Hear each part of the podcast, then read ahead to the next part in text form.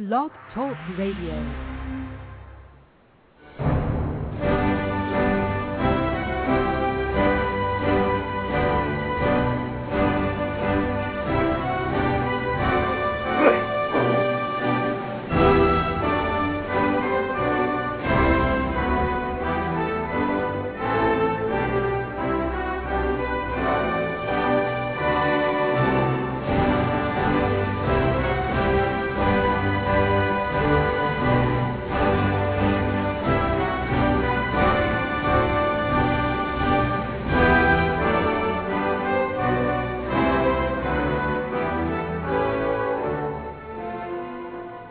Amigos. Estamos aqui de volta.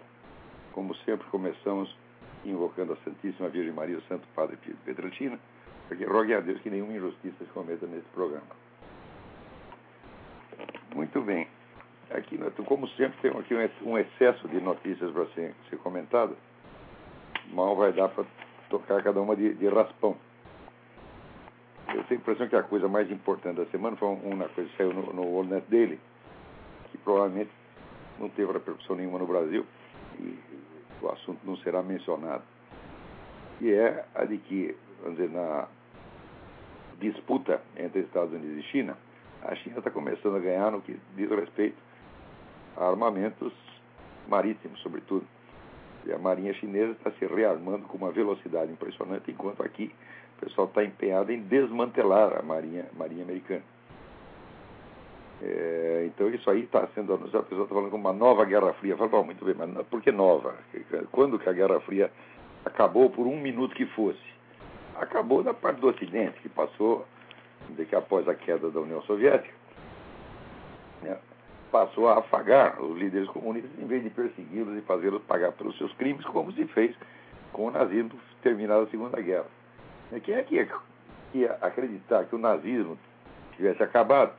E assim, se todos os membros do alto escalão do partido nazista continuassem nos altos postos, se ninguém fosse, fosse punido pelos seus crimes, e se fosse até considerado feio falar contra o nazismo, depois de 40, 50 anos, fosse feio falar contra o nazismo. Quem é que nessas condições ia acreditar que o nazismo acabou? O comunismo é a mesmíssima coisa. Embora os crimes de genocídio cometidos pelos comunistas, especialmente na China, tenham superado né, em muito os crimes dos nazistas, na proporção, vamos dizer, de, de 2 para 8, não houve nenhuma, nem sequer uma tentativa de puni-los, a não ser no Camboja. Quer dizer, o Camboja, lutando contra toda a resistência internacional, contra o boicote promovido pela, pela, pela ONU, né, ainda está conseguindo fazer um processo contra o pessoal do Khmer Vermelho. Não é isso? Mas foi um osso para eles conseguirem. Quer dizer, e, e à medida que vão, prosseguindo ali as sessões do processo, nada, absolutamente nada é noticiado no mundo. E quando é noticiado, assim, é uma notinha de 10 linhas para ninguém saber. Quer dizer, houve um acobertamento dos crimes, acobertamento mundial dos crimes dos comunistas. Então, como é que nós podemos dizer que acabou a Guerra Fria? Se nesse período, dizer, o anti-americanismo no mundo cresceu como nunca. Tá certo? E sempre pelas mãos das mesmas pessoas que antes promoviam a propaganda comunista. Eles são os mesmos caras fazendo a mesma coisa em dose decuplicada. O pessoal diz que a Guerra Fria acabou. Não. É que a Guerra, Fria, um dos lados parou de, parou de bater e começou só a apanhar. E o outro continuou batendo cada vez mais. né? Como é que você pode dizer que acabou a Guerra Fria se nesse ínterim se forma um negócio como Foro de São Paulo e os partidos comunistas e pró-comunistas passam a dominar uma dúzia de países no continente, então cada vez mais ousados, cada vez mais metidos, cada vez mais ambiciosos. Agora, então, só porque a China está se, vamos dizer, está se armando com mais velocidade que os Estados Unidos, coisa que ela já está fazendo há 20 anos, né? dizer que há uma nova Guerra Fria. São essas figuras de linguagem que são bloqueios ao pensamento. O pessoal que não estuda essas coisas, não tem ideia de como funciona a linguagem humana, eles, não entendem o seguinte: se você não tem uma figura de linguagem apropriada para dizer o que você está dizendo, você não é capaz de conceber, você não é capaz de pensar aquela coisa corretamente. As figuras de linguagem que nós usamos, elas servem ou de canais para você veicular uma ideia, ou servem de impedimento, elas servem de bloqueio. mental. Eu até, se você quiser fazer um estudo muito interessante, você pega toda a produção escrita da chamada direita brasileira e até da direita americana, né? e ver as figuras de linguagem que eles usam. 80% das figuras de linguagem foram criadas pelo esquerdismo. É um negócio muito impressionante. Né? E, por sua vez, quer dizer, os próprios esquerdistas, como foram eles que criaram essas figuras de linguagem, eles podem usar e abusar delas à vontade, manipulando o adversário. Eu vou te dar um exemplo. Tem um site de, de, de, na, na internet, chama Direta Redação, é um site de merda, é um site de desinformação comunista, constituído por correspondentes estrangeiros, né? correspondentes brasileiros espalhados no mundo maior parte nos Estados Unidos. Então, os caras vêm para cá sofrer os horrores do capitalismo e daí ficam espalhando assim, mentirinhas tolas, aquelas mentiras que 30 anos atrás você lia no Jornal do Partido Comunista, você lia na Voz Operária. A mesma retórica da Voz Operária, esses caras usam até hoje. Então, os homens tudo já estão até mais velhos que eu e a linguagem deles está, continua aquela de sempre. Mas acontece que essa linguagem ela ainda funciona. Por exemplo, essa semana eu estava de Antônio Tosi, né, que está escandalizado com Chaves e quem não está, eu começo a dizer, é o Mussolini tropical. Mussolini, peraí, por que, que você. Mussolini, aquilo é fascismo, etc, etc. Peraí, o sujeito foi colocado lá por um movimento comunista, por uma organização, pela maior organização comunista que já existiu no continente. É apoiado por todos os partidos e movimentos comunistas do mundo, a começar pelo Brasil. Por que, você tem que usar essa figura de linguagem fascista? E Mussolini, será que Mussolini foi mais violento do que Stalin? né, ou do que Fidel Castro, não foi. O governo Mussolini não chegou, o fascismo italiano não chegou sequer a ser um totalitarismo, era um governo autoritário no máximo. E como é que você pode falar de um governo totalitário né, que convive com dois poderes concorrentes, que era na época a monarquia e a igreja? Quer dizer, o, o fascismo não se, nem sequer tentou ter o controle total da política italiana. Então, evidentemente, o mais autoritário que fosse, não era um governo totalitário. E eh, os ensaios que o, o, que o Chaves está fazendo para controlar a política venezuelana já ultrapassam de muito tudo que Mussolini fez. Então, você essa figura de linguagem consegue, é o seguinte, é pegar o sujeito que é o resultado, que é obra do movimento comunista né, na América Latina e dá a impressão de que foi a direita que fez o sujeito. Até outro dia, o Fernando Henrique Cardoso, que a mim nunca me enganou, né? escrevendo aí do, do, do, Lula, diz, não, mas o Lula agora está promovendo o culto da personalidade, mas parece um cara da direita. Tem mais características da direita. Peraí, que direita que estava falando?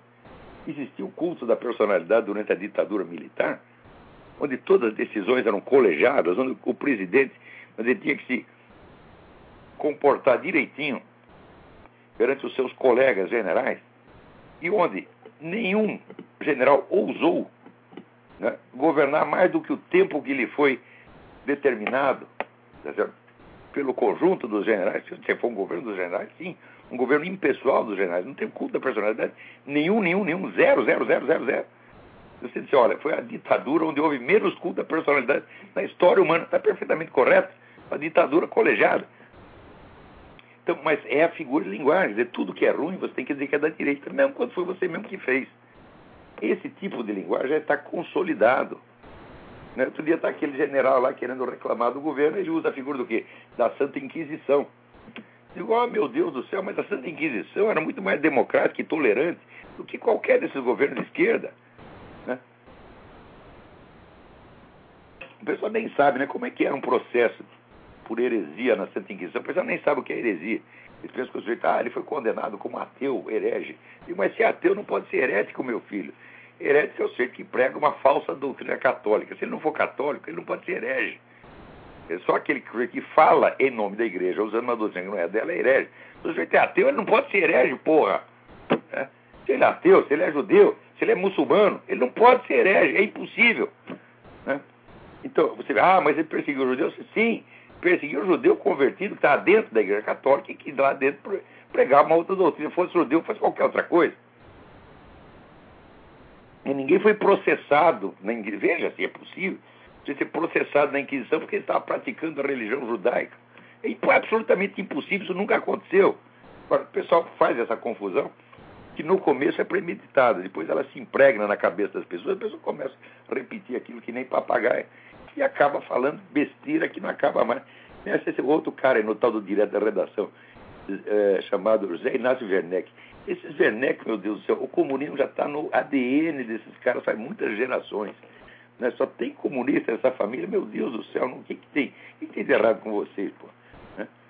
Eu, o Lacerda, quando, o Lacerda é um Werneck, da família Werneck. Né? Ele começou como comunista, depois ele mudou de ideia. Mas esse cara aqui, não, ele já deve estar com 125 anos, ele está com a mesma ideia ainda. Tá, né? Olha o que, que ele escreve aqui. Ele está falando dos Tea Partiers. Né? Eles, os atuais Tea Partiers, embora racistas, parentes, são 100% brancos e simplistas. Blá, blá, blá. Como peraí, peraí, peraí, que merda é essa? Quer dizer, agora o Alan Keyes virou branco, né? o Thomas Sowell virou branco, o Walter Williams virou branco, todos aqueles pretos que eu ouvi falando lá, viraram branco. Quer dizer, como é que o cara escreve uma coisa dessa? Isso aqui, ô Werneck, é possível ser de, é para um Foquinha ser demitido. Se você manda um Foquinha, olha, vai lá, faz a cobertura do Tea Party, e ele vem escrever uma coisa dessa, é para demitir o cara na hora. Você é um incompetente, mentiroso, safado, é isso que você faz. Olha aqui o que ele. Mais adentro que o cara diz aqui, olha só. Né? É, Sarah Palin é integrante daquelas esferas que negam a evolução das espécies e consideram o aquecimento global uma farsa só porque nevou na semana passada em Washington, D.C. Ah, meu Deus do céu. Ô, Werner, como é que tu escreve uma coisa dessa? Porra.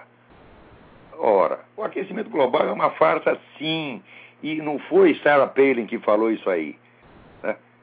Isso aí, o próprio fundador do Weather Channel, que é um dos grandes climatologistas dos Estados Unidos, já falou isso aí. Metade dos cientistas estão falando a mesma coisa. Agora você que a Sarah Palin ela que diz isso aqui porque nevou em Washington, D.C. Não, nevou no mundo inteiro, meu filho. Nevou em Roma como nunca tinha nevado fazia 25 anos, aqui nos Estados Unidos inteiro. Tá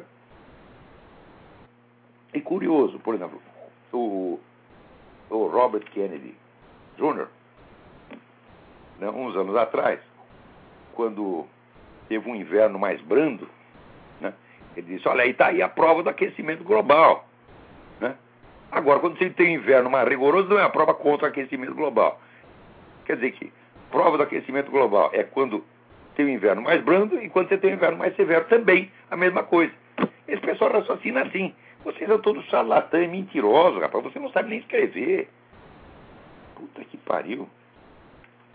Precisa ter paciência com esses caras, viu? Agora, alguém me manda aqui um artigo do Reinaldo Azevedo, que alguém escreveu para ele aqui. Intelectuais de direita não existem.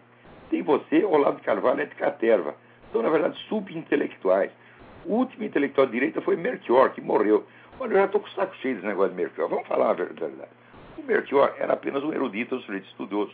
Não era um filósofo de maneira alguma, não tinha cacife para ser filósofo. Era um cara que, vamos dizer, escrevia mais ou menos sobre as ideias dos outros. E de vez em quando, por exemplo, ele escreveu o livro mais importante dele, que é o livro sobre o, o marxismo ocidental, não passa de uma resenha do que os amigos dele, o Perry Anderson e outros escreveram, tá Quer dizer, como Melchior, tá? meu filho, eu vou falar português claro, a minha obra tem muito mais solidez filosófica do que a do Melchior. Eu sou um filósofo, eu sou capaz de examinar questões filosóficas por mim mesmo, tá certo? E dar soluções a elas. O Melchior não tinha capacidade para isso, minha gente, era apenas um, um escola, respeitabilíssimo escola. Não era um homem de pensamento profundo de maneira alguma, Tá era, como é que diz, um, um beletrista de luxo, um grande, grande beletrista. Pronto. E que história é essa? O cara, para mim, chamar de subintelectual, precisa ser muito burro, quer dizer que ele é, não é capaz de ler, nem ler, de ler o que eu escrevo. Quanto mais de acompanhar os meus cursos, né? Agora, essa semana, o negócio subintelectual foi. Quem apareceu agora dizendo isso é o Marco Aurélio Garcia e Dilma Rousseff, dizendo que o pensamento crítico está em decadência porque está surgindo uma nova subintelectualidade de direita. Olha, meu filho, usar rótulo de subintelectual é fácil. Já vamos conversar aqui, cara a cara. Vamos ver o que, que você sabe do assunto, o que, que eu sei. Toda vez que eu me confrontei com os melhores intelectuais da esquerda, mostrei que eles eram incompetentes, burros, tá certo? incultos. Ora, isso para não falar, eu estou falando dos melhores, quer dizer, era o Leandro Conder, o Carlos Nelson Coutinho, eu não estou nem falando de Emir Sader, pô. Emir Sader nunca foi nada. Na verdade, não existe intelectuais de esquerda no Brasil. Na verdade, se você pegar assim, entender por intelectual aquilo que se entende por intelectual na mídia, quer dizer, aqueles tipos que são mais falados na mídia, você vai chegar à que praticamente só existe intelectual de esquerda. Mas isso aí é intelectualidade? Não, isso aí é média intelectualidade. Isso é intelectualidade de mídia. Agora, quando você vai ver mesmo os pesos pesados, quer dizer, quem que produziu, quem que criou alguma coisa e deixou marca na história, é muito raro você encontrar um esquerdista lá dentro. Uma vez eu peguei e fiz uma breve lista no Globo, né? Eu disse, olha, cadê aí o, o, o Edmund Husserl de esquerda? Né? Não tem. É, é, cadê o Eric Voegelin de esquerda? Não tem. Cadê o Bernard Lonergan de esquerda? Não tem. E, é, e, assim por diante. Quando você vai ver, vamos dizer, os grandes criadores da cultura do século XX, tudo direitista, tudo reacionário. Cadê o T.S. Eliot de esquerda? Né? Cadê? Cadê o o São João Persa de esquerda? Cadê onde estão esses caras? Me mostrem, porra. Agora, a maior parte dos nomes dos grandes escritores do século XX, os caras nem sabem quem é. Você fala, eles não sabem o que você está falando. Então ele pensa em que intelectual de esquerda, intelectual é o Luiz Fernando Veríssimo, é o Emir Sader, é o Leandro Conda. Então, é claro, nesse sentido, eu não sou, não é que eu sou um subintelectual, não sou nem um intelectual. Se eles são intelectuais, eu não tenho nada a ver com isso. Agora, a dona Dilma e seu Marco Aurélio sair julgando o trabalho intelectual dos outros, mas quem, quem são vocês, os seus vagabundos? Porra, quer vir discutir comigo? Vem, ô Marco Aurélio. Você é burro e inculto, mas inculto mesmo, e a Dilma pior ainda. Quer dizer, cadê a sua obra intelectual? O que, que você fez? Mostra para mim. Não é nada, é zero, zero, zero. Não fez e não é capaz de fazer. É, agora, então, você não sou o Zé Guilherme Não sou e jamais quereria ser o Zé Guilherme Melchior. Mas nunca na minha vida. O Zé Guilherme Melchior é aquele tipo do erudito brasileiro que tem de monte na nossa história, né? tipo João Ribeiro e outros. Tipo, lê, lê, lê, lê, lê, lê, lê, e de tudo que ele lê, ele tira um pouco. Ele extrai pouco, quer dizer, não tem força criativa. Você precisa ver com um erudito é apenas. Olha, o sujeito ser um erudito é uma obrigação para o intelectual. A erudição é o começo, é o primeiro andar da vida intelectual. Você tem que conquistá-la e a partir daí você faz o resto tem que fazer. Só que o resto, no caso do Zé Guilherme, não existe. Me mostra uma obra filosófica do, do, do Zé Guilherme Merkel. Não tem.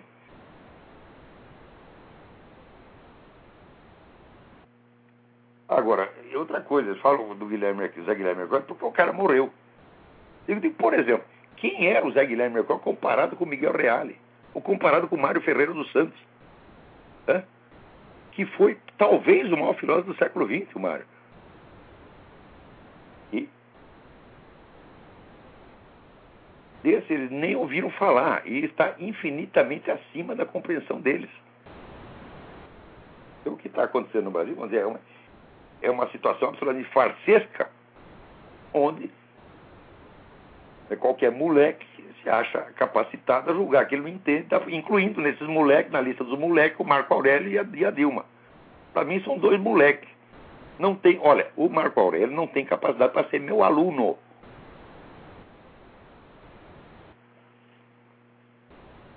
É incrível, ó, que até o, o Reinaldo Azevedo, não lembro os caras, eles quando falam Zé Guilherme Melchior, escrevem Zé Guilherme Melchior. E o Emir Salles que escreve Getúlio Vargas com LH. E assim por dentro. Quer dizer, como, que, como é que. É uma situação realmente psicótica. Ele já passou até do limite do humanamente expressável. Né? Agora, bonito mesmo também esse documento da Secretaria das Relações Internacionais do PT, onde mostra ali quais são realmente os planos do PT, que não são planos de agora, sempre foram. Vamos ler um pedaço aqui, tá falando. Né? falando que dos últimos anos, então foi muito intensa a relação com, com o governo com o Partido Comunista de Cuba, que acolheram muitos militantes de esquerda durante a ditadura militar no Brasil. Outras organizações, como a Frente de Libertação de Moçambique, Frelimo, o Movimento Popular de Libertação de Angola, MPLA, a Frente de Libertação Nacional da Argélia, FLN, e vários partidos comunistas socialistas partidos ocidentais, bem como países da Europa Oriental e do Norte, tiveram a mesma atitude solidária. Ou seja, o PT está dizendo, eu estou inserido no mesmo movimento comunista, tá certo? que criou todas essas frentes no mundo. Tá certo? Então, o PT está confessando, eu sou um partido comunista. E o meu plano é implantar o comunismo no Brasil e no mundo. Mas está na cara que é isso. Agora, pessoas que nada sabem do comunismo e só entendem o comunismo por alguns estereótipos bem pueris, quando ele não vê esses não reconhece esses estereótipos na, acontecendo na realidade, ele não acha que tem comunismo nenhum ali. Por exemplo, o Lula né, favoreceu de algum modo a empresa privada. Aí veio o idiota e disse: está vendo? Ele não é comunista. Mas até Lenin favoreceu a empresa privada, meu Deus do céu. Quer dizer, o comunismo não consiste em você tomar o poder e no dia seguinte você estatizar todos os meios de produção. O comunismo nunca foi nem pode ser isso. Comunismo tem que chegar lá, ele tem que, segundo Karl Marx, desenvolver as forças produtivas até que chegue um estágio no qual é possível implantar o tal do comunismo. Ou seja, no começo você tem que fomentar o capitalismo mesmo. E se você não faz isso, fala, bom, daí você destrói a economia do país, e daí não tem comunismo, não tem capitalismo, não tem merda nenhuma, pô. Que é o que aconteceu na Rússia. Não tem nem comunismo, nem capitalismo. Tem só roubalheira. Né? Que Stalin achou que sabia, quer dizer, o Lenin começou liberando a economia de mercado. E daí a Rússia começou a prosperar. Daí veio Stalin, estatizou tudo de repente. Falou, daí fudeu, meu filho. Então, quer dizer, o, o Lula é tão pouco comunista quanto foi Lenin. Agora, aqui importante, olha aqui. Essa opção pluralista se materializou na convocatória das organizações Movimentos Partidos de Esquerda da América Latina e Caribenha para uma reunião em julho de 1990 na cidade de São Paulo. Pá, pá, pá, pá, pá. A partir da convocatória feita pelo PT, nasceu o que futuramente se chamaria Foro de São Paulo, que ao longo dos 20 anos, últimos 20 anos, contou com a participação ativa da Frente, da Frente Ampla do Uruguai, da Frente Farabundo do Partido de Liberação Nacional, esqueceu de citar aqui as Farc e o MRI e outras organizações criminosas. Então, e está aqui na declaração, seguimos priorizando o Foro de São Paulo. Né, agora, quando você pega aí amadores, que nem seu Oliveiros da Silva Ferreira, não entende merda nenhuma disto. Ele leu, acho que, dois livros na vida. Né? Ele leu ele leu Trotsky e leu Aya de la Torre. Essa já foi. Ele leu um pouco de Max Weber também. Essa é a formação dele. Então, que é um amador palpiteiro. Quer dizer, a Foro São Paulo, Foro São Paulo não é nada, isso é uma fantasia. É incrível, incrível. Agora, veja outra coisa aqui. Saiu uma matéria no Der Spiegel né, falando do fracasso da guerra contra as drogas. E dizendo, olha, como fracassou, então o negócio é partir para a liberalização. Né? Então diz aqui.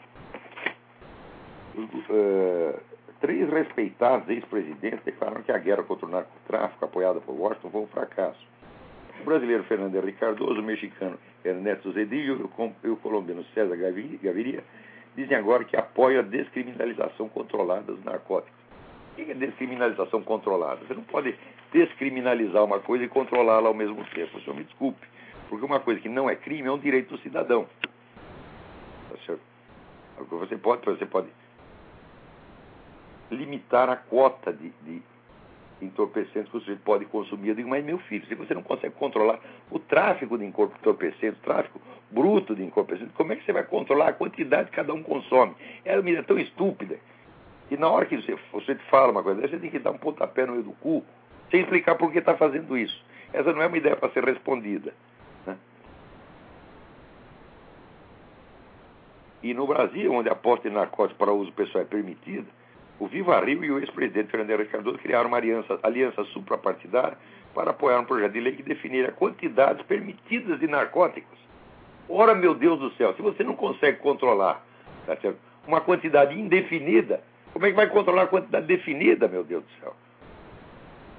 Como é que é isso? Porque você não consegue controlar os traficantes. Agora, você vai controlar os consumidores um por um, indo na casa dele, pegando uma carteirinha de consumo de narcótico. Olha aqui, meu filho, você fumou quatro cigarros de maconha, só podia três. Ora, meu, como é possível uma coisa dessa? Além disso, quem disse que você descriminalizando você ia acabar com o narcotráfico ilegal? Hã? Tem aqui o seu limite. Você pode fumar 10 cigarros de maconha. O décimo primeiro cigarro será comprado do traficante. Do mesmo jeito. Olha, por exemplo, no Brasil, fumar não é proibido ainda, né? É proibido em tudo é lugar, mas é para fumar na rua. Não tem contrabando de cigarro? Tem monte. Toda esquina você encontra o cara lá vendendo cigarro do Paraguai, porra. Quer dizer, esse negócio de descriminalização da maconha não é por causa de, de, não é por causa de nada disso. É porque Aqui nos Estados Unidos, um terço do dinheiro que circula na Bolsa de Mercadorias aqui é dinheiro do narcotráfico. Essa gente tem poder e eles querem o poder total. E é o que eles vão obter através de gente como Fernando Henrique. Fernando Henrique, o PT inteiro, o Viva Rio, eles trabalham para essa. E para a ONU. Esses caras trabalham para o narco, narcotráfico mundial. Então, o que nós estamos assistindo aí é a ascensão do narcotráfico à condição de poder único, mundial e suprapartidário. É isso que nós estamos vendo. Tá certo? E esse pessoal que começa com a campanha contra o cigarro são os mesmos que fazem campanha pela liberação do fumo, do, da, da, das drogas. A mesma coisa. Quer dizer, aí a coisa vai mais adiante, porque aí já é um projeto civilizacional. Quer dizer, você mudar o vício da humanidade é você mudar o curso da história, meu filho. Por exemplo, o advento dos cigarros coincidiu com a época vamos dizer, das reivindicações democráticas, a época das discussões, a época que todo mundo falava, tá certo? Agora, a época da cocaína, da maconha, meu filho, é a época que está todo mundo imbecilizado. Você chega na Holanda, tem 30% da população que tem que ser carregada nas costas pelos outros, porque está todo mundo acabado. Então você vai transformar o mundo num hospital. E o hospital será administrado pela Organização Mundial da Saúde, que vai determinar o que você pode comer, o que você pode beber, o que, você pode, o que quando você pode respirar, etc, etc. Ou seja, estão criando uma ditadura mundial apoiada pelo narcotráfico e grande parte financiada pelo narcotráfico. É isso que está acontecendo. Agora, dizer que a luta contra as drogas fracassou, mas é claro que fracassou. Tá Se podia atacar os cartéis, mas não podia mexer na Farc, a Farc virou a controladora total.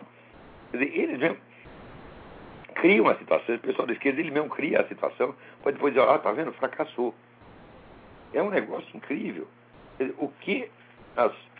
Aliás, hoje saiu aqui um artigo maravilhoso do Don Feder, que é um dos grandes jornalistas americanos. Né? E.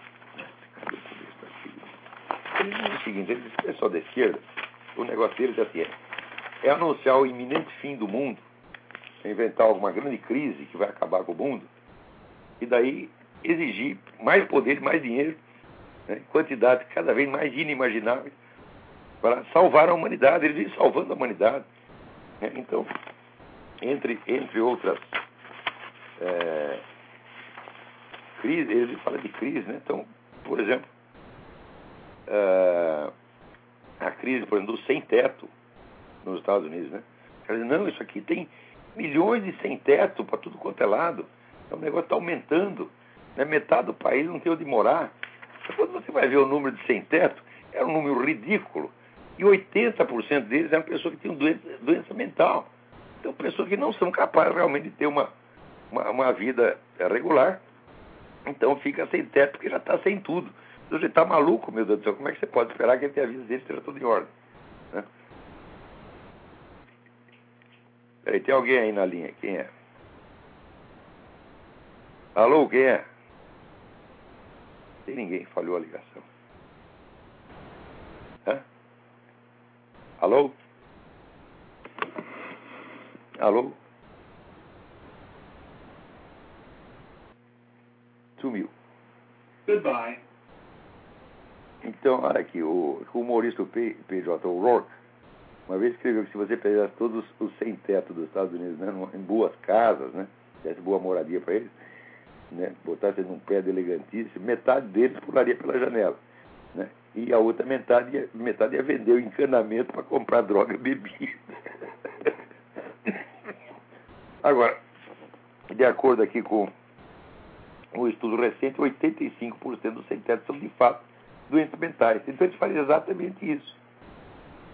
Tem outra coisa, a epidemia de AIDS. Quem não acreditou que a AIDS ia matar a humanidade? E estava expandindo assim de uma maneira crescente, ia ser alguma coisa como a peste negra. Aliás, a peste negra também não foi tudo isso. Os caras dizem, quando você ouvir dizer, olha, peste negra matou metade da população europeia. Faz me rir. Matou no máximo 5%. Agora, 5% dá para assustar. Você pensou, por exemplo, morrer 5% da sua família? Você fica assustado, né? Mas 5% não é metade. Então, AIDS também, né? Mesma coisa. Então, por exemplo, quantas pessoas morreram de AIDS? Tem morrido de AIDS. Aqui nos Estados Unidos, em 2007, morreram, morreram 14.500 pessoas de AIDS. Isso aí, meu não, não tem dimensões epidêmicas de maneira alguma. É quando você compara, por exemplo, morreram 600 mil morrendo de câncer. Né? 631 mil morrendo de doença do coração. Agora, AIDS comparado com isso é uma titica de galinha. No entanto, você vê, as verbas monstruosamente elevadas que foram abertas para pesquisa de AIDS saíram dessa pesquisa, desse negócio. Você faz um barulho enorme, assusta todo mundo e daí pede dinheiro. Fala, não, e aí a AIDS vai matar a humanidade. Se você me der dinheiro, eu protejo vocês, eu, eu salvo a espécie humana. E os idiotas acreditam e dão o dinheiro, pô. Alô, quem está na linha aí? Alô? Hoje é o dia do alarme falso, pô. Alô? Tem ninguém aí. Depois outra coisa, né? Epidemia de crimes de ódio. Né? Crimes inspirados por motivo de, de, de, raça, de outro preconceito. Você não gosta de, de, de viado, sai matando viado na rua, né? Então eles fizeram esse, esse barulhão para acabar com a epidemia do crimes de ódio. Né? Então houve aqui, segundo os dados recém dados oficiais recentes do FBI, né? houve, no ano de 2007, houve 7.624 crimes de ódio. Desses crimes, a maior parte, 78% foram crimes de intimidação. Quer dizer, o sujeito falou alguma coisa por outro. Chamou de filha da puta, chamou de qualquer coisa. Né? É, é, outros, uma outra parcela incluía lá, assim, era empurrão, quer dizer, você empurrou o cara, tá entendeu? Quer dizer, além de xingar de filha da puta, você empurrou. Né? E sobra no fim, né? Quantos homicídios por ódio em 2007? Nove. Nove crimes de ódio. Isso é uma epidemia de crimes de ódio. Agora, o que esses caras comeram de dinheiro para prevenção de crimes de ódio é, é um negócio impressionante. E depois vem o aquecimento global, a superpopulação, meu Deus do céu. Né? E aqui eu escrevo Dom Pedro. O mundo tinha sofrido superpopulação em 1798, quando Thomas Malthus escreveu os princípios da população. Né? E o planeta Terra continha então um bilhão de pessoas. Pois o mundo sofria de superpopulação em 1968, quando havia 3,5 bilhões na Terra. Daí saiu o livro do Paul Ehrlich, A Bomba Populacional, né, no qual ele pre, pre, predizia vamos dizer, a morte por desnutrição em massa nos anos 70. Quer dizer, 68, quer dizer, daqui dois anos, todo mundo vai morrer de desnutrição no mundo por superpopulação. Não aconteceu até agora. Agora nós estamos em 6,8 bilhões de pessoas e o mundo continua superpovoado. Né? Estamos superpovoados há dois séculos. E, em vez de você ter a desnutrição em massa, você tem a obesidade em massa. Peraí, vamos ver se você consegue falar. Alô, quem é? Alô, Olavo? Sim. Oi, Olavo. Quem está falando aqui é Laudelino, aqui do Rio de Janeiro, tudo bem? Tudo bem, graças a Deus. E aí? Oi. Boa noite aí para todo mundo. Estou é, trazendo para ti, Olavo, uma denúncia aí. Você lembra que há pouco tempo teve um aluno do seminário que falou sobre uma cidade no Rio de Janeiro que era uma espécie de uma sociedade hidráulica? Sim, Foi sim, o Rale. Barbosa. Isso, O que lembro, acontece? lembro. Eu tive há pouco tempo na cidade para averiguar uma situação que estava acontecendo lá, que era o seguinte, tinha uma luta sendo travada entre o IFAM e a bandeira do Brasil. O que, que acontece? Um é, superintendente do IFAM, chamado Carlos Fernando Andrade, teve na cidade, olhou no ponto mais alto da cidade, tem um mastro enorme lá, deve ter uns 15 metros, a bandeira do Brasil enorme. O cara olhou para aquilo e se sentiu ofendido, mandou tirar a bandeira de lá e o prefeito na mesma hora tirou destruiu lá a, aquela cordame para você levantar a bandeira, destruiu tudo, o pessoal ainda tentou fazer... pela bandeira do Brasil? É isso aí. Oh, meu Deus é, eu, eu cheguei a fazer uma matéria, postei... No... Corintiano se sentiu ofendido pela bandeira do Corinthians? Ah, o, não, pois é, o pessoal na cidade ficou fazendo piadinha dizendo que o cara queria o mastro para ele, mas o que acontece? É, deve ser verdade, o cara sentou lá em cima e não tem quem tire, rapaz. Pois é. é. Aí você conversa com as pessoas, você tenta movimentar, você tenta. Eu tentei até comprar uma bandeira do Brasil em Cabo Frio para botar lá, pendurar aquilo na marra, mas não tem bandeira para vender na cidade, o povo prefere fazer piadinha. E tinha até um radialista na cidade tentando fazer um movimento lá, o site do cara saiu do ar.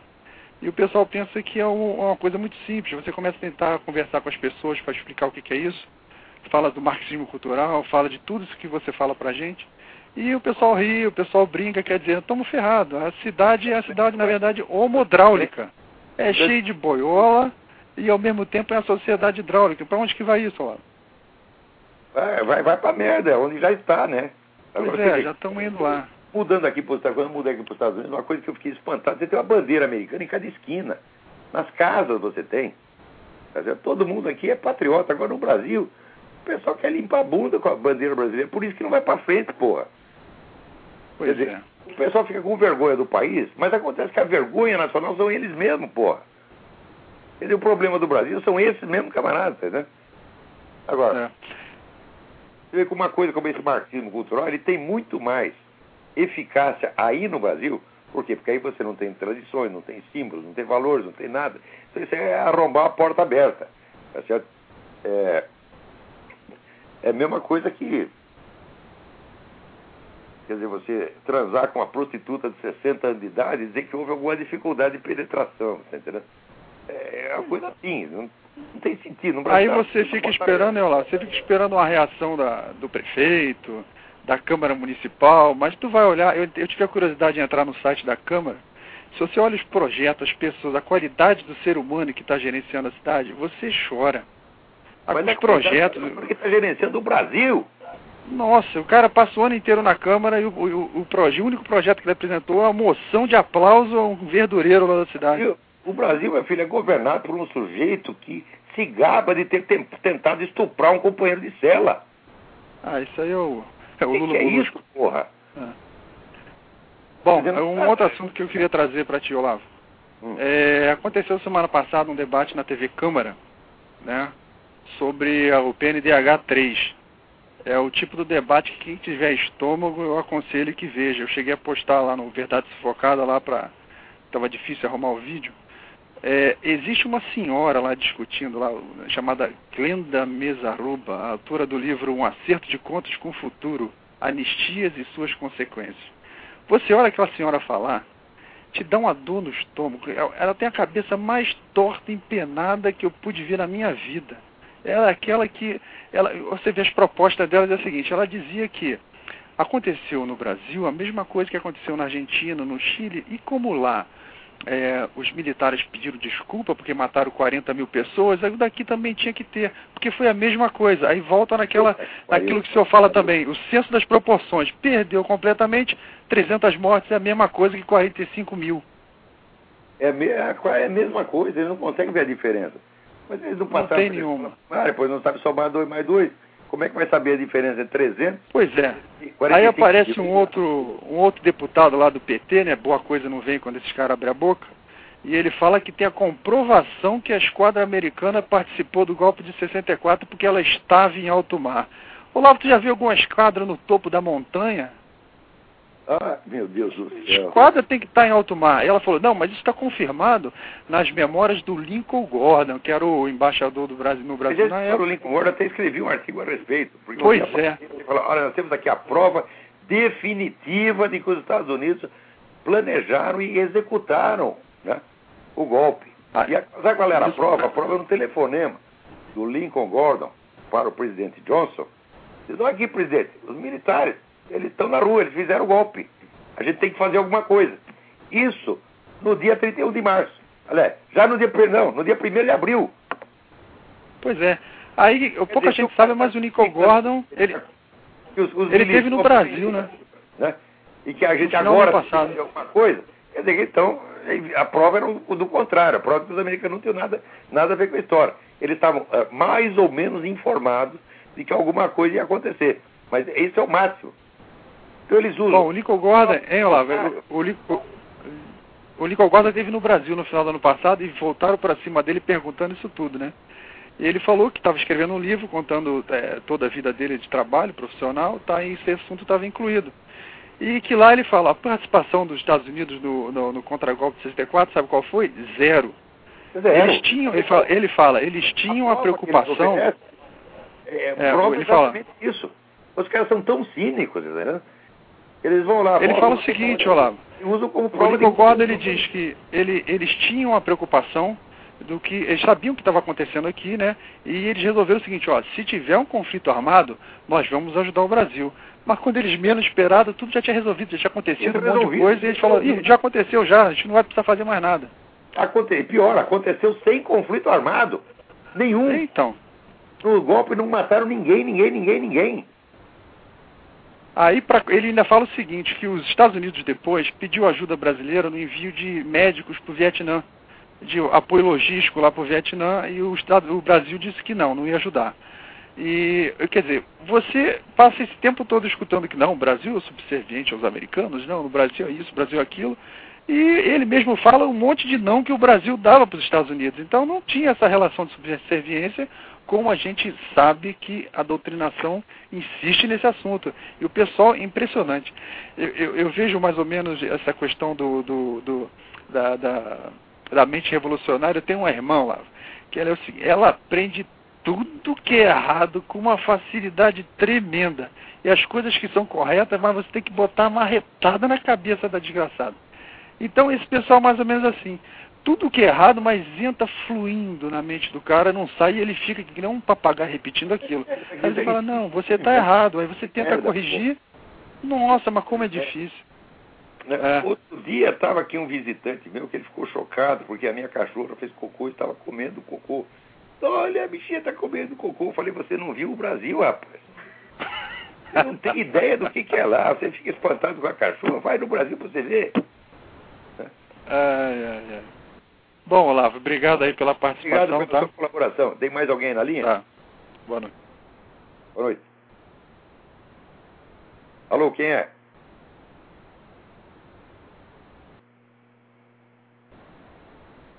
Epa. Então, mas voltando aí o negócio da, da debacle intelectual brasileira, você vê que tipos como Dilma Rousseff Marco Aurélio Garcia, eles são diretamente, não apenas, eles são pessoas que não têm cultura, tá não são pessoas preparadas, eles não têm autoridade nenhuma para falar desse assunto. Quer dizer, o simples fato de eles terem alguma opinião sobre a coisa, até né, opinião em círculo privado, já seria excessivo, seria arrogância e presunção. Agora, o sujeito sair para a rua, dar opinião em público, ainda falar como quem está assim cagando regra, tá? Não, está cheio de subintelectuais. Mas o que, que, é isto, meu Deus do céu? Peraí, tem alguém na linha. Alô, Olavo, Mariano, tudo bom? Quem é? Mariano, daqui Mariano, tudo de Washington. Bem? Tudo bom, graças a Deus. Ah, eu, eu tô fazendo, eu tava, tava fazendo umas leituras aí e veio alguns autores aqui chamado Ronald Dworkins. Eu queria saber sua opinião a respeito dele, tipo, você não, tipo, aprofundar minha leitura e não perder tempo. Quem é? Quem é? Quem é? Eu não entendi, não entendi o nome do autor. É. Ronald Dworkins. É um tal de é liberalismo igualitário, sei lá o que, é isso. Ah, Dwor ah, sei, sei, sei. É, Dworkins, é. E, olha, não perca muito seu tempo, não. O pensamento político, assim, acadêmico americano, é, é não, realmente não vale a pena. Né? Entendi. Não, porque, tipo, tem um, tem um amigo que está fazendo mestrado lá no Brasil e diz que o cara é uma sumidade. E é esse cara, e tem um tal de Amartya Sen, que é um, é um indiano, que é, foi Nobel Prize em 91 e também fala desse tal de liberalismo igualitário. Não, não, é uma, não é uma leitura de primeira necessidade. Se você já tiver lido todos os livros que interessam do ano, daí você depois dá uma lida nisso também. É, não, porque eu, tipo, eu, eu talvez formar minha opinião a respeito de, de, assim, de, de, de conservadorismo e, e, e ideias liberais, eu estou tentando ler é, Hayek é, e tipo Mises, e aí eu pego do outro lado. O Mises, depois você lê o Thomas Sowell. Olha, isso, aí vai ocupar dois anos da sua vida. Entendeu? Uhum. Entendi. Olha, nem o Fomises não tem, não tem nenhum economista no mundo como Fomises. É, isso que eu percebi. Tipo, é, eu, eu, eu tô, tá, tô, muito cedo, tô muito verde ainda para emitir qualquer opinião a respeito, mas é, é concatena com aquilo que eu sempre achei que fosse o, o justo e o correto para estabelecer qualquer relação de relação econômica, entendeu? Você tem que basear na, na, na livre iniciativa e na, e na, e na própria. Como é? Me fugiu a palavra. Na própria, na própria, do próprio voluntarismo das relações. Entendeu? Não tem uma formação suficiente em filosofia clássica. Então eles fazem certas confusões conceituais que são elementares. Até o próprio Hayek cai nisso. O Hayek, com a ideia dele da, da, da, da ordem espontânea, né? uhum. ele, não, ele não entende que a sociedade humana se define, ela se define pela coexistência do espontâneo com o premeditado. Como, aliás, a estrutura da vida humana em geral, que é uma coisa que Aristóteles já percebia. Quer dizer, você tem uma tensão permanente entre aquilo que na sociedade é espontâneo, como, por exemplo, o mercado, com aquilo que é premeditado, como, por exemplo, as leis. Você uhum. não, nada pode ser totalmente premeditado nem totalmente espontâneo. Isso, isso define a sociedade humana. Então, se você acentua um pouco mais para um lado, um pouco mais para o outro, você está lidando na esfera de acontecimentos contingentes, que pode ser, pode não ser. Quer dizer, num certo momento, pode haver um esforço para deixar prevalecer os elementos espontâneos. E no outro pode haver esforço para que os elementos premeditados controlem tudo. Mas nunca vai eliminar nenhum nem outro. Então, a teoria dele, ela mostra assim, ele pega um, um fato e faz do fato um conceito universal. É uma cagada filosófica é, primária. Todo esse pessoal faz isso. Esse John Rawls, por exemplo, que acredita que tudo pode ser deduzido, toda a, a, a teoria democrática pode ser deduzida do conceito de igualdade. É uma coisa primária, primária. Eu, eu, é o que eu também. Eu estou tentando explicar para os liberais há, há, anos que a liberdade não é um princípio geral. A liberdade não existe como princípio geral. A, liberdade... a, ordem precede qualquer outro valor. Eu acho que eu, eu entendo assim. A ordem ela precede qualquer outro. É relativa, né? Dizer, a, mas acho que esses igualitários querem além, eles querem dizer que, tipo, eu num conceito totalmente ignorante aqui na minha cabeça de 18 anos, dizendo é, a igualdade tem que preceder a liberdade. Eu, eu, não, eu não acredito que um precede o outro, eu não tenho uma. Mas, mas essa é a confusão mental que eu estou tendo agora quando eu me deparei com esse John, especialmente eu citou agora, John Rawls e o, e o Ronald Dworkin. E tem um que está me fugindo a cabeça, que é um, é um libertário aí, me esqueci o nome dele. É um tal de Wozniak. Wozniak, alguma coisa assim. Ele é americano também. O pessoal não sabe distinguir assim, entre o que, que é um nome de coisa e o que, que é o nome de um sistema de relações. Eles a distinção entre substância e relações não sabem. Eles uhum. não entendem que a liberdade não é uma coisa. Liberdade é uma relação, e uma relação, por definição, não pode ser absoluta, ela não pode ser um, um princípio. Agora, se você falar, por exemplo, de uma hierarquia, tá certo? que a hierarquia é uma coisa que desce de cima para baixo. Né? Então aí você está lidando dizer, com um fator que pode ser permanente e que ele não depende da existência de um outro fator para ele existir. Mas a liberdade ela é um subproduto de uma ordem legal. Então ela não é o princípio fundante da ordem legal, ela é um efeito da ordem legal. Esse é sempre assim. Estou dizendo que deva ser assim, mas ele simplesmente é assim. E que os próprios liberais, quando eles querem, aqui nós vamos implantar a liberdade. Como é que se implanta a liberdade? a não ser por intermédio de uma ordem legal. Então, a ordem legal, ela é a garantia da liberdade. É que, nem, é que nem o, o, discurso esquerdista, né? Não, vamos, vamos implantar a igualdade agora e pronto. E, a, a... Bom, mas o Eu... jeito que vai implantar a igualdade, ele não pode ser igual aos outros. Exato, tem que ser mais, tem que ser mais igual que os outros. É poder que os outros, por definição. É. Por exemplo, aqui eu quero, eu, agora eu vou arbitrar a briga entre o rico e o pobre eu tenho que ter mais poder do que o rico e o pobre junto, que eu quero mandar nos dois. Como? Para eu ser, eu, o poder depende de dinheiro, então eu tenho que ser mais rico do que o rico. Isso é a coisa mais óbvia.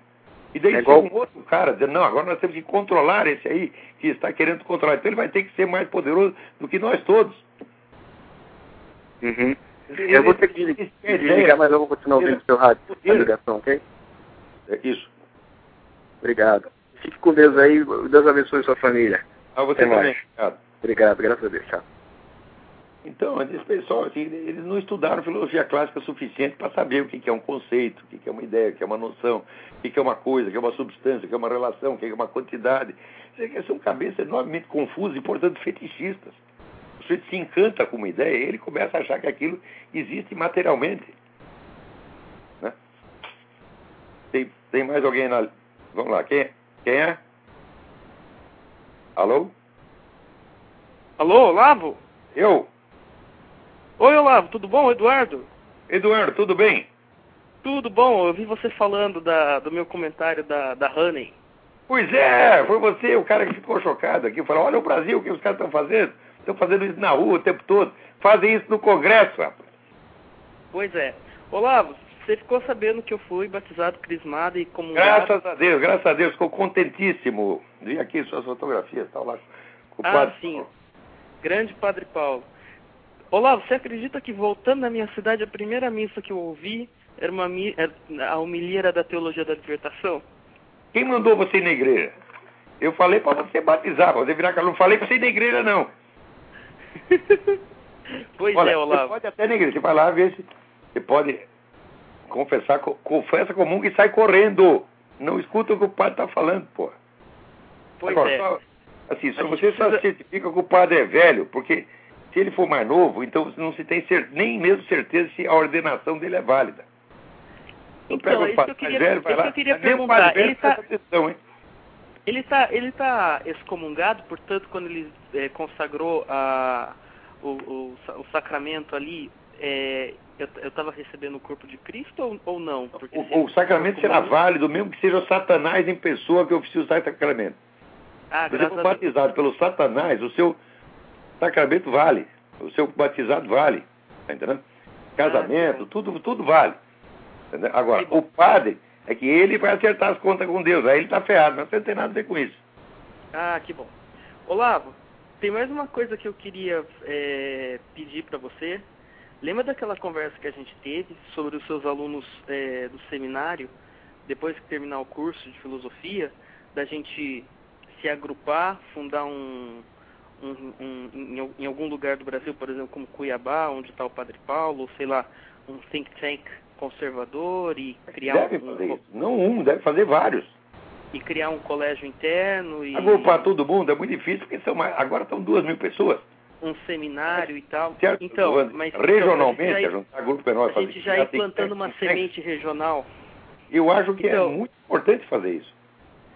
Então, eu estou só assim, é, é, le- lembrando o senhor de comentar no rádio, que o senhor falou que queria comentar no rádio, mas eu percebi que o senhor tem esquecido, então eu estou lembrando o senhor Ah, eu já tô velho gaga, porra.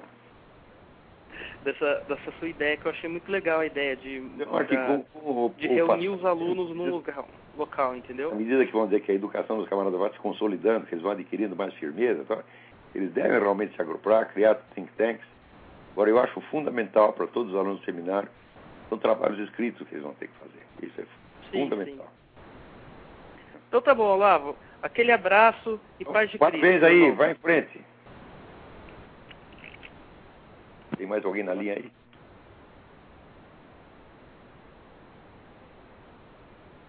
É, Então, então voltando ao negócio dos, dos subintelectuais, o que aconteceu no Brasil é o seguinte, não havendo mais cultura superior, o pessoal perde o senso da medida das coisas, inclusive da medida material. Por exemplo, esse, esse caso que estava citando aí da mulher que acha que né, se você matar 300 terroristas enquanto eles matavam 200 pessoas, é a mesma coisa que você matar 45 mil pessoas. Quer dizer, até esse senso da quantidade, ele vai se tornando muito abstrato demais para as pessoas. Elas não captam mais isso. Outra coisa, o pessoal não sabe distinguir nomes, denominações de coisas e figura de linguagem. Você fala uma figura de linguagem para eles, eles acham que está falando de uma coisa é, material. É horrível você ver isso. E 80%, 90% dessas pessoas que estão opinando, eh, até, até opinadores profissionais, formadores de opinião, estão todos nessa. Né? Você, você lê esse Zé Inácio Werneck, você diz, esse cara ele não sabe distinguir o nome de uma figura de linguagem. Então, peraí, tem mais alguém aí? Alô? É Rodolfo de Petrópolis? É Rodolfo É. de Petrópolis? Alô? Não entendi seu nome. É Rodolfo de Petrópolis. Rodolfo, tudo bem? Oi, eu, eu queria perguntar se o controle acionário da Fox News por, por bilionários árabes pode ter relação com o fato de que o jornalista Greenback esteja menosprezando os, o, as pessoas que cobram a certidão do nascimento do Obama.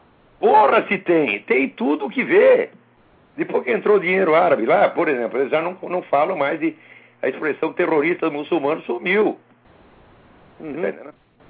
Agora, esses caras estão comprando o mundo. Quer dizer, o mercado de consciências hoje é, é o que mais progride no mundo.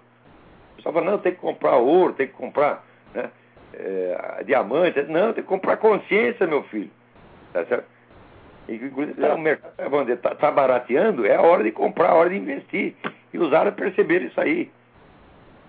Olá, Então, a Fox News já está, vamos dizer, com uma perna menos, já está andando assim, já está perneta, tá entendendo? é, o, o, o lado do movimento revolucionário com, com relação ao fundamentalismo islâmico sofreria um, um enorme, uma enorme perda se uma energia alternativa é, se igualasse ao petróleo, não é?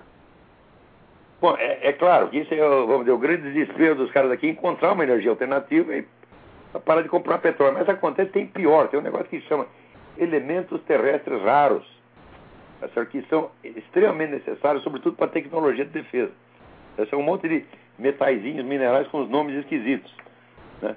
É, e acontece que esses minerais, eles são. Os Estados Unidos importa 100% do que usa. Não tem produção local. O grande vendedor disso é a China. né? E a China está começando a pensar que não vai vender mais, não. Se isso acontecer, daí ferrou. Quer dizer, toda essa orientação que eles deram aqui para a economia americana, de torná-la dependente do exterior, tava, isso aí é perigosíssimo. É. Então, aí nós temos aqui um minuto, temos que encerrar o programa. Ok, obrigado, Olavo. Obrigado pela pergunta. Então, obrigado a todos. Até a semana que vem, se Deus quiser.